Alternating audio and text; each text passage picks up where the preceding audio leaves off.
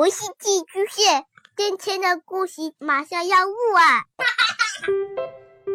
孩子的世界充满了色彩和欢乐，用有温度的声音讲你爱听的故事。白羊叔叔和大明的晚安故事。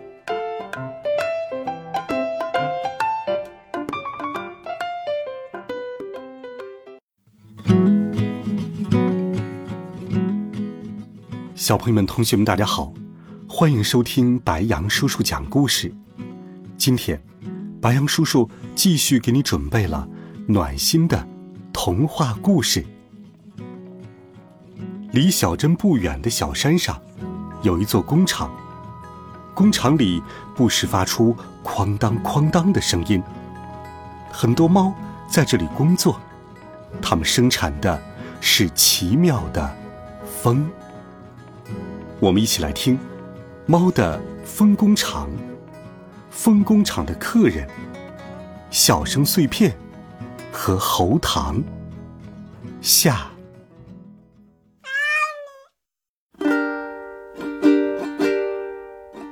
研究员雪生病了，虎柱和努鲁鲁想为他制作能够治疗咽喉疼痛的药，可是制作了几次都失败了。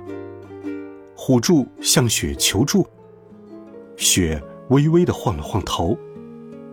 不要因为我，让大家为难。怎么会呢？雪惊讶的摇摇头。雪直视着虎柱的脸。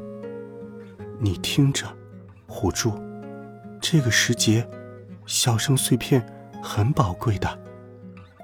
我多休息几天，感冒就会好的。不用为我担心。雪不止一次说不要紧，但是他们知道，不能就这么下去了，得让雪早日恢复健康，就像往常那样行动敏捷、从容不迫的工作。外面下起了冰冷的雨，这个时候，就算去镇子上，也不会有一块笑声碎片掉在地上的。虎柱和努鲁鲁急得都要哭了。雪不要紧吧？说着说着，努鲁鲁抽了抽鼻子，哭了起来。但愿这场雨不要变成雪。望着敲打在窗户上的雨点，虎柱也泄气了。窗户很快就变得白蒙蒙的，屋子里越来越冷。就在这时。哈克突然抽动了一下鼻子，嗯，好像有办法了。说完，他又抽动了一下鼻子。对了，胡柱，让天下雪不就行了吗？说完，哈克绷直了尾巴。这是哈克想到了好主意时，身体不自觉发出的信号。嘿，我们现在就生产冷风，把这场雨变成雪吧。那样，镇子上的孩子们就可以打雪仗、玩雪，他们就会露出笑脸了。听了这话，虎柱和努鲁鲁都叫了起来：“对呀，哈克，你的主意太棒了！我们来生产下雪的风吧。”他们迅速朝车间大楼跑去。工厂的猫们用最后一块笑声碎片生产出了寒冷的北风。这是一种能够把正在降落的雨点一滴不落的变成雪花的北风。除了笑声碎片，他们还加了许多棱角尖利的冰块在搅拌机里，生产出比初冬的寒风还要寒冷的北风。风吹在脸蛋上，就像被利刃刮了一样疼。就这样，他们给雨下个不停的镇子上吹去了能够降银白色雪的风。当然，送风时的电钮还要请花猫厂长来按。刚从别的镇子开会回来的厂长，一边脱掉被雨淋湿的大衣，一边歪着脑袋问：“嗯，怎么在这个时候？怎么回事？”工厂外面天已经完全黑了，花猫厂长很少在这种时候去按送电室的电钮，但是。厂长听了猫们说明的情况之后，就赶紧到送风室按下了电钮。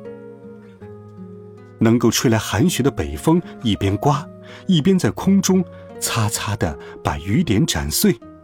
不一会儿，雨变成了雪花，雪花飘飘悠悠的打着转儿，从淡蓝色的天空飘落下来。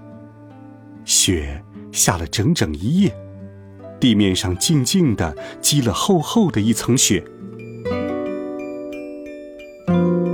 第二天早上，小镇一片白茫茫，家家户户都积满了雪，汽车、油箱、信号灯都戴上了厚厚软软的雪帽子，而且，镇子上到处回响着孩子们欢快的笑声。下雪了，太棒了，太棒了，下雪了！每当孩子们欢呼时，就会有亮晶晶的笑声碎片洒落下来。小黑猫努鲁鲁、灰猫布拉利，还有褐色虎斑猫虎柱，飞快的跑过去将碎片拾起来。不一会儿，大家就搜集了好多好多，有大块的，也有小块的，都是亮晶晶的优质笑声碎片。不过，努鲁鲁和布拉利都忍住没有往嘴里放。这样好不容易才搜集够给雪做喉糖的量。雪今天没有来工厂上班，肯定还躺在床上。猫们把所有笑声碎片都送到了研究室里，再次着手制作薄荷味喉糖。哈克用心研磨，然后把带着苦香的粉末、烘干的薄荷叶。和水一起倒入圆底烧瓶，用酒精灯加热，还加了一勺糖，药液咕嘟咕嘟的冒起了泡。他们又把今天早上刚刚捡回来的笑声碎片加了进去，放得满满的，一直堆到圆底烧瓶瓶口，眼看就要从玻璃瓶口冒出来了。很快，笑声碎片从下面开始一点点融化。渐渐看不出形状了。这时，原本清亮的液体渐渐变成了粘稠的淡绿色。这与之前几次失败的作品明显不一样。猫们高兴极了，轮流查看圆底烧瓶里的情况。虎柱一边注意着不让药洒出来，一边把液体倒入小圆孔的模具里。研究室里弥漫着薄荷的香味儿，从液体开始沸腾时，猫们的鼻子就一直在一张一合的抽动了。等液体在冰箱冷却了一会儿之后，就可以从模具上嘎啦嘎啦卸下来了。这次做的竟然跟雪给努努鲁做的糖球没什么两样。就这样。十颗漂亮的薄荷色糖球做好了，我这就给雪送去。虎柱边喊边急匆匆的带着喉糖朝雪家奔去。冰雪覆盖的路面十分冰冷，虎柱的脚掌冻得生疼。但是，虎柱只想快点儿把喉糖给雪送去。他沿着冰冷的道路，头也不回的跑着。雪恢复了健康，第二天便回到了工厂。和往常一样，它的眼睫毛打着卷儿，浑身的白毛滑溜溜的，很有光泽。它的声音也和往常一样，清脆透亮，宛如笛声。雪，你好了！虎柱和努鲁鲁跑了过来，它像绽放着的花朵，笑盈盈的，还一次又一次的说。谢谢你们，谢谢。糖多加了一勺，是虎猪干的吧？身体不舒服的时候，的确需要补充适量的糖分。不过我自己也想做一些其他的尝试，关于用笑声碎片制药时糖分的比例与药效的关系问题。喏，新的研究课题又出来了。说完，雪立刻卷起了袖子。喉糖失败的标本放在布拉利那里了吧？我想把它们当做研究材料使用。虎柱，过会儿把它们全都搬到我这里来，好吗？拜托了。望着雪，啪啦啪啦扇动着长长的睫毛，狐柱心想，自己还是比不上雪呀，雪可真是明察秋毫。雪恢复了健康，花猫厂长也放心了。嗯，这实在是太棒了。说完，他稳稳当当的坐在了书桌的椅子上。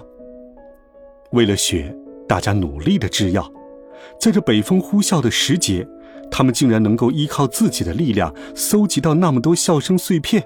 厂长觉得，只要大家齐心协力，互相友爱，今后风工厂一定能蓬勃发展。花猫厂长从抽屉里取出一支很粗的毛笔。这是写奖状需要用到的物品。如果有谁对工厂做出重要贡献，厂长是会颁发奖状的。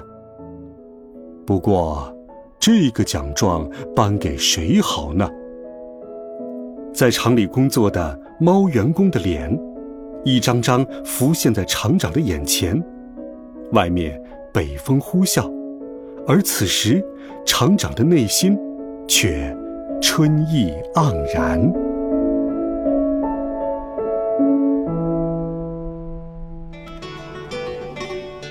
好了，孩子们，这一集好听的故事，白杨叔叔就给你讲到这里。温暖讲述，为爱发声。我们明天见，晚安，好梦。